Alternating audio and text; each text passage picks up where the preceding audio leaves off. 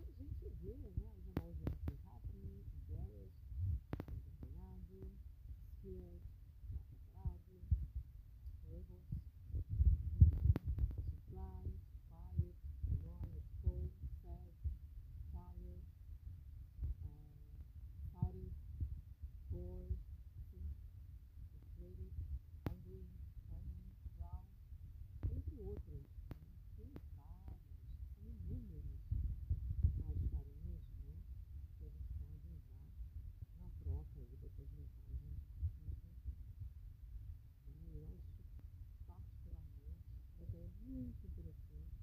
Acho que interessante mesmo. Nós colocamos essas farinhas. Às vezes, por alguma razão, né? a gente não pode. E hoje, a gente ela né? perfeitamente que a gente quer passar né?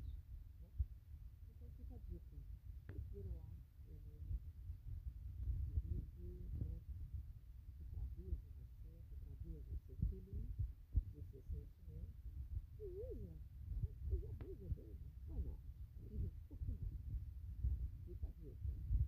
Revise, uses, and ahead.